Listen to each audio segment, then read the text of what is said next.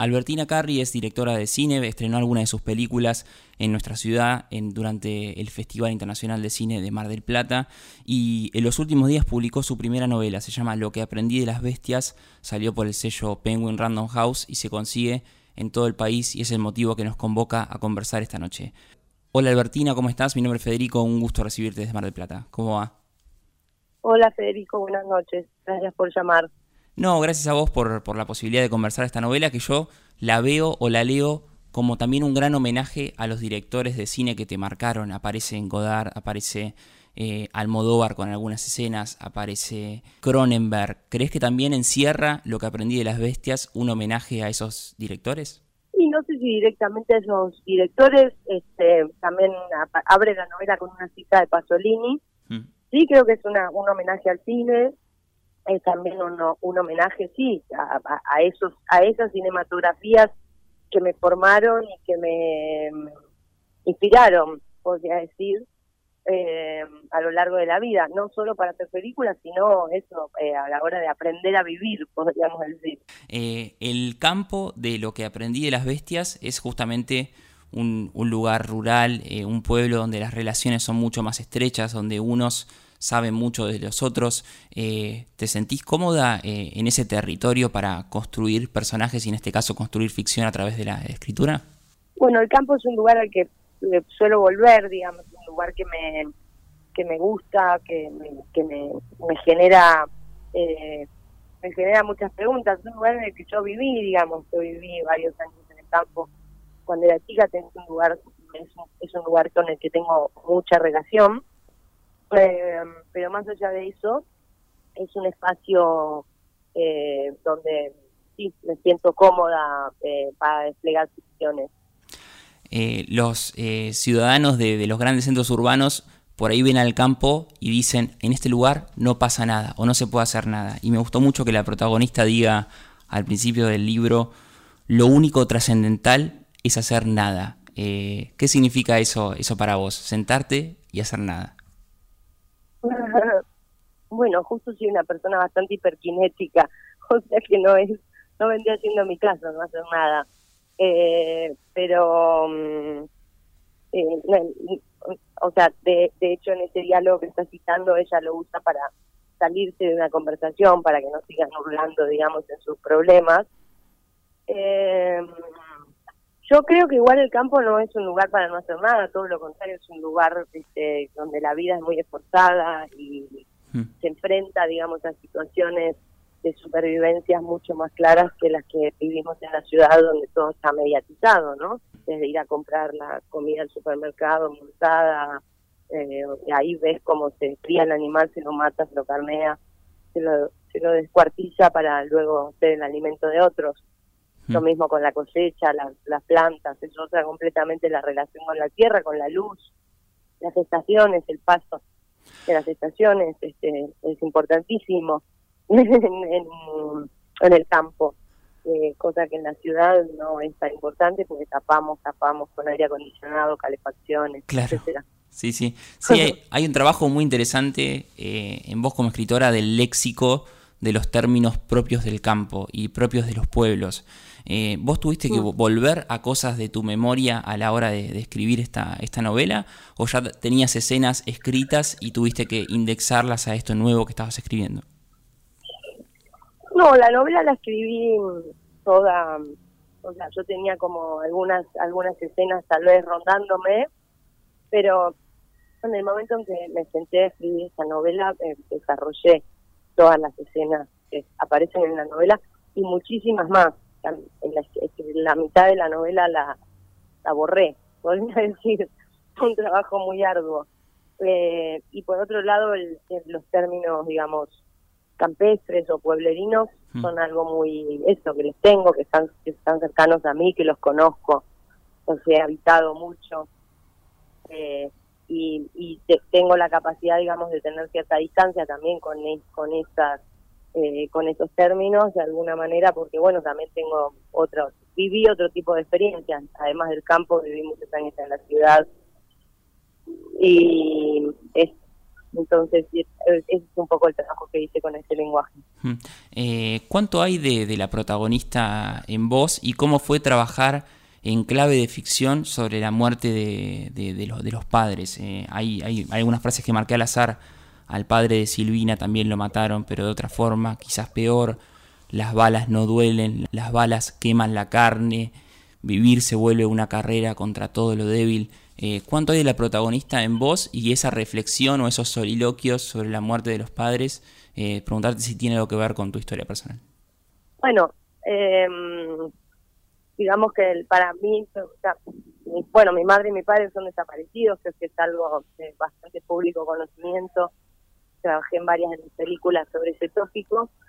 Eh, y un poco acá, o sea, lo que quería trabajar era justamente ese personaje, digamos, el de la novela, y bien, eh, claramente es un personaje ficcional, pero trabajé con ciertos elementos, digamos, muy conocidos para mí, como es la orfandad, por un lado, hmm. el campo, por otro lado, el cine, por otro lado, el lesbianismo también, y a partir como de esos elementos que son este, muy propios de mi identidad y de lo que a mí me conformaron como persona, decidí desplegar una ficción eh, eso, a partir de esos elementos.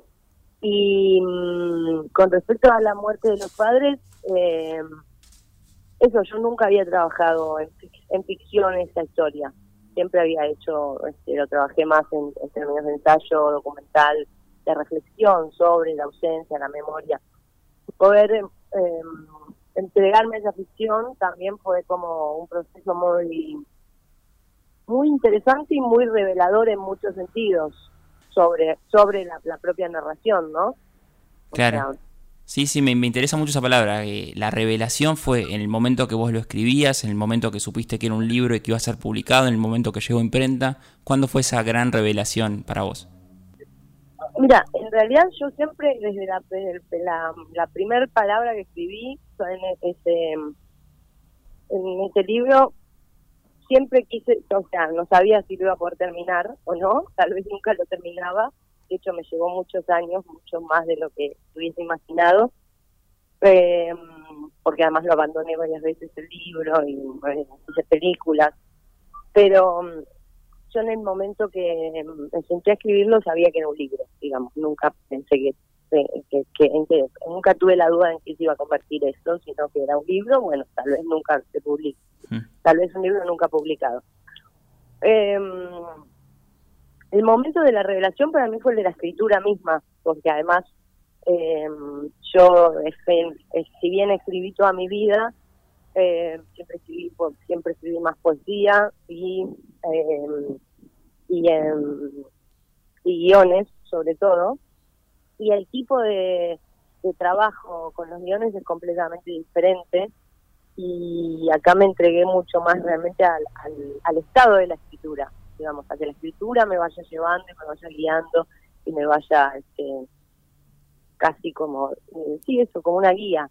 Entonces, eso, por ahí yo tenía la decisión de trabajar la escena de, del asesinato de los padres, eh, pero no sabía que, que, era exactamente lo que iba a pasar ahí en esa escena.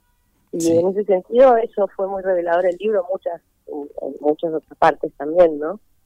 Sí, sí, no solamente, o sea, mueren eh, padres, sino que mueren animales. Hay una escena fuertísima que es sobre cómo, cómo se mata a una gata embarazada en el campo. Eso me pareció eh, muy, pero muy revelador porque contás el paso a paso de, de cómo deshacerse en los ojos de, personas que viven en el campo de lo que sería un problema por ahí, o tener muchos gatos en, en, un campo. Eh, esas, muchas escenas de animales y de brutalidad. ¿Cómo, cómo decidiste incluirlas o qué te parece que tienen de vistoso para, para los lectores de narrativa argentina, de autores que de pronto se encuentren con algo así que no lo encuentran en ningún otro lado? Bueno, también hay una situación con respecto al, tema del campo y la ciudad, en general la mirada de las personas citadinas sobre el campo es que es un lugar ensoñado, o sea, es el lugar del retiro, es un lugar bucólico, eh, es un paisaje, ¿no? Es un paisaje bello, meditativo, silencioso. Hmm. Entonces, un poco como la mirada de eh,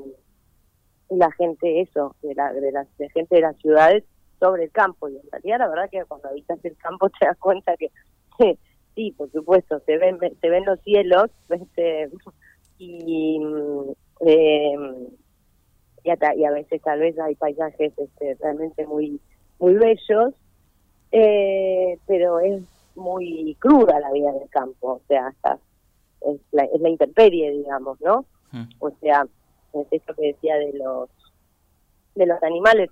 Por otro lado, digo, hay, hay algo como muy clave también la digo, con respecto a la literatura argentina, ¿no? O sea, cuáles son las, las novelas, digamos, de origen de la literatura argentina, ¿qué diríamos? El Facundo, el Sarmiento, el Matadero, Echeverría, sí. o sea, eh, eh, esos también son como los los imaginarios, digamos, con los que se construye la, la identidad eh, argentina. Entonces, en ese sentido, a mí me parecía eh, interesante retomar eh, estas experiencias eh, con respecto a los animales, eh, un poco también para para para poner en, sobre la mesa ciertas como naturalizaciones de la violencia, ¿no? Que tiene que tiene nuestro país. Hmm. en otro de, de los pasajes del libro la protagonista reflexiona sobre cómo se podría escribir sobre el sonido. Y de pronto el sonido es un gemido de una mujer en el medio de la noche, y otras veces el sonido es algo eh, indescriptible, como vos decís que hay una escena de una película que te, eh, o sea, que le impacta a la protagonista, que es de un surfista sordo que se inscribe en un concurso y que a la hora de llamarlo para surfear esas olas, él no lo escucha y se da cuenta de toda esa situación, de todo ese cuadro, cuando está levantando las cosas del torneo y se da cuenta que se olvidaron de él. Eh, ¿Qué importante es para vos como documentalista eh, y como escritora de, ficción extraer esas cuestiones del sonido que de pronto eh, la ausencia la, o la presencia de determinado sonido también pueden ser el disparador de, una buena historia. Bueno, retoma la novela habla muchos momentos del sonido, retoma mucho la, idea de la banda sonora, eh, que fue algo que, que, de algún modo también surgió en la escritura. No pensé que iba este, a trabajar sobre esa sobre esa línea narrativa, pero lo que me di cuenta cuando escribía la novela es que a mí me faltaba la banda sonora, que yo sé contar eh, con banda sonora, o sea, este, no, no me, costaba mucho imaginar las escenas hmm. sin esos momentos de sonido, por presencia o por ausencia, ¿no? También marcas sonoras como ladridos sostenidos, tiene, digo, tiene la novela, o sea, eh, aparece el sonido dentro de la novela, no solo como en términos de reflexión no solo como, como ensayo, quiero decir, sobre qué hacer con el sonido, sino también como una necesidad de, eh, como un elemento narrativo y una necesidad de la narración. Eh, en el caso, en, el caso del cine, eh, yo trabajo mucho en la banda sonora en distintos, digamos, en, cada una de mis películas de, distintas maneras, pero es, es una, eso son, son una unas potencias narrativas eh, que pueden variar completamente la historia, ¿no? Sí. Eh, otras eh, instancias donde encontré un, alto vuelo poético en, esta novela es, por ejemplo, en cómo se reflejan las cosas, cómo se refleja una persona a través de los ojos de otra, cómo una chica se ve reflejada en un cuadro, en una casa también así muy poco iluminada, cómo fue trabajar eh, en una novela esas capas de sentido o esas capas de lectura eh, para que luego el trabajo final lo haga aquel que, que lo lea eh, y para él le resulte para él o ella le resulte importante o lo deje pasar como, como algo más. Bueno, eso nunca se sabe, ¿no? Como con una cosa que una película tampoco, si después los lectores, espectadores, este, van a mm, van a van a ver o van a poder leer algo de esos este esas capas de sentido eh, o tan solo van a, van, a continuar van, van, a tener un viaje este, más o sea a mí la, la, gran diferencia digamos con respecto a, esto a, la novela es que para mí o sea la, la, experiencia de la lectura es completamente diferente a la experiencia de ver una película hmm. es mucho más bueno es mucho más solitaria por supuesto es mucho más este eh, lleva mucho más tiempo, o sea, no es un espectador cautivo. Vos agarrás el libro y lo usás cuando quieras. La película se supone que empieza y termina. Cada vez como vemos películas en, de modos más informales, también se pueden frenar a cada momento, pero es completamente distinta la experiencia. Y en ese sentido, la, la experiencia completamente distinta, eh, un poco a mí todo ese trabajo sobre mm, cómo se reflejan eh, las personas sobre otras y cuál es la mirada, o sea, cuáles son las miradas, eh, es algo que solo podía hacer en una, en una novela y que es muy difícil hacerlo en una película. O no sé si muy difícil, pero la puesta en escena se vuelve muy obvia, ¿no? Como una, una, una cosa de plano contra plano, eh, un poco como, sí, se puede volver algo muy ortodoxo. Lo que en una novela, sin embargo, se vuelve un recurso totalmente poético. Sí, sí, sí. Eh, hay una línea que también me marqué hablando de, de, lo que es eh, una novela que, que, entre muchas otras cosas, sobre el lesbianismo, una línea que me pareció fantástica, que es que la protagonista reflexiona sobre la masculinidad que tuvo que tener o que construyó para sobrevivir en un mundo de hombres espolvoreados de merca. Eh, ¿Cómo fue para vos usar esas palabras?